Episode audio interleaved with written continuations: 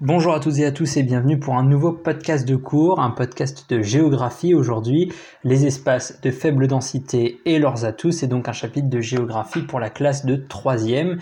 Et c'est le troisième chapitre du premier thème de l'année consacré aux dynamiques territoriales de la France contemporaine, un chapitre euh, évidemment euh, très important que nous allons aborder aujourd'hui en direct depuis la chaîne YouTube ou Twitch Histoire Géographie ou encore depuis votre plateforme de podcast préférée. Je vous rappelle également que vous pouvez retrouver un certain nombre de documents complémentaires sur la page dédiée au chapitre www.histoiregéographie.net et vous retrouverez le lien du chapitre dans la description de la vidéo. Alors, euh, la densité de population en France, elle est en moyenne de 118 habitants par kilomètre carré. Et on considère qu'un espace de faible densité est un espace dans lequel la densité de population est inférieure à 30 habitants par kilomètre carré. Ce sont les régions les moins peuplées de France. Elles se situent dans ce qu'on appelle la diagonale du vide, mais aussi dans les espaces ruraux, les campagnes ou les forêts, ou encore les montagnes. En 2019, 40% du territoire de la France a une faible densité de population et 6% de la population française y vit, soit environ 4 millions d'habitants. Les espaces de faible densité ont bien évidemment des contraintes, des difficultés, mais aussi des atouts, c'est-à-dire des avantages. Les espaces de faible densité occupent une vaste part du territoire français, on vient de le dire. Ces espaces peu peuplés présentent des atouts importants et font l'objet de divers usages, en particulier agricoles et récréatifs, et c'est ce que nous allons voir aujourd'hui, notamment autour de la problématique suivante, quelles sont les dynamiques des espaces faiblement peuplés en France?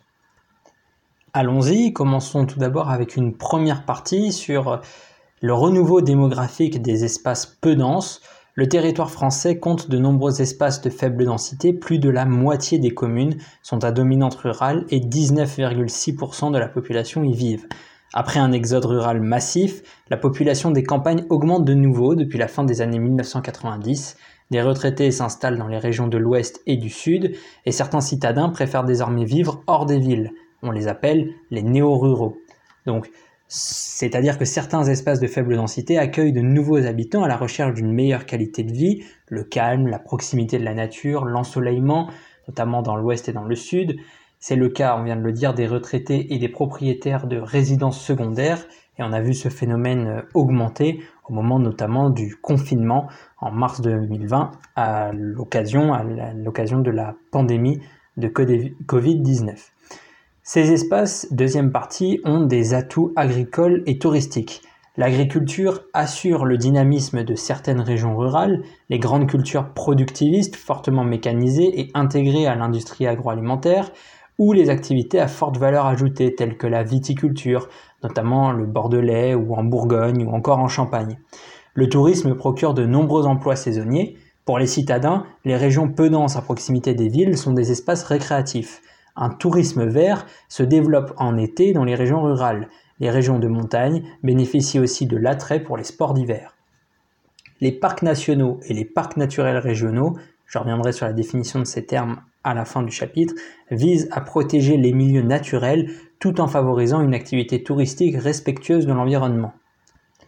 On peut d'ailleurs évoquer le rôle des acteurs publics. Euh, donc les acteurs publics, ce sont l'État et les collectivités territoriales, soutiennent des projets de développement économique dans lesquels les entreprises bénéficient d'avantages, principalement fiscaux, lors de leur création dans ces espaces. Ce sont les zones de revitalisation rurale, les ZRR. Cela repose principalement sur la diversification des activités, en valorisant le savoir-faire local ancien, en développant le tourisme vert, on vient de le dire, le télétravail, en Auvergne par exemple. Mais cela mène à notre troisième et dernière partie sur les usages conflictuels des espaces ruraux, puisque en montagne, par exemple, les acteurs de la protection des milieux naturels critiquent un tourisme de masse qui nuit à la faune, à la flore et au paysage. A l'inverse, les professionnels du tourisme dénoncent les entraves faites à une activité économique essentielle pour leur région et s'inquiètent des effets du réchauffement climatique. Les citadins et les retraités, venus s'installer à la campagne, supportent parfois mal les nuisances liées aux activités agricoles, comme le bruit ou la pollution. Leur arrivée provoque l'augmentation des prix de l'immobilier, ce qui rend difficile l'accès à la propriété des habitants. Vous avez certainement déjà entendu parler de ces histoires de Parisiens installés à la campagne qui ne supportent pas le cri du coq, le chant du coq au réveil et qui se sont euh, battus contre ce chant euh, de coq. Voilà, ce sont des petites anecdotes dont vous avez certainement déjà entendu parler à la télévision ou à la radio et qui illustrent très bien ces usages conflictuels qu'on peut retrouver au sein des espaces ruraux.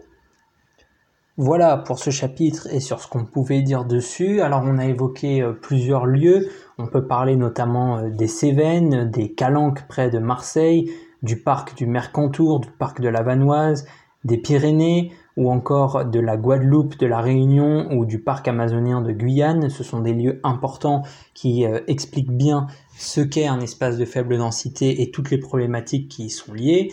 Et on a également évoqué beaucoup de vocabulaire avec notamment L'agriculture productiviste, c'est une agriculture qui recherche une production maximale et des rendements élevés.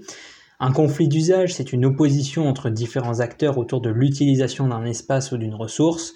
L'industrie agroalimentaire, c'est une industrie qui transforme la production de l'agriculture et de la pêche en de nouveaux produits alimentaires.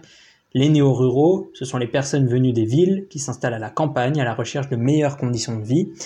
Un parc naturel, c'est un espace de production de la nature, de protection pardon, de la nature et de préservation du patrimoine. L'habitat et les activités économiques y sont encadrés. Et enfin, le tourisme vert, c'est un tourisme centré sur la découverte de la nature et respectueux de l'environnement. Voilà pour le vocabulaire et les notions à maîtriser après ce chapitre.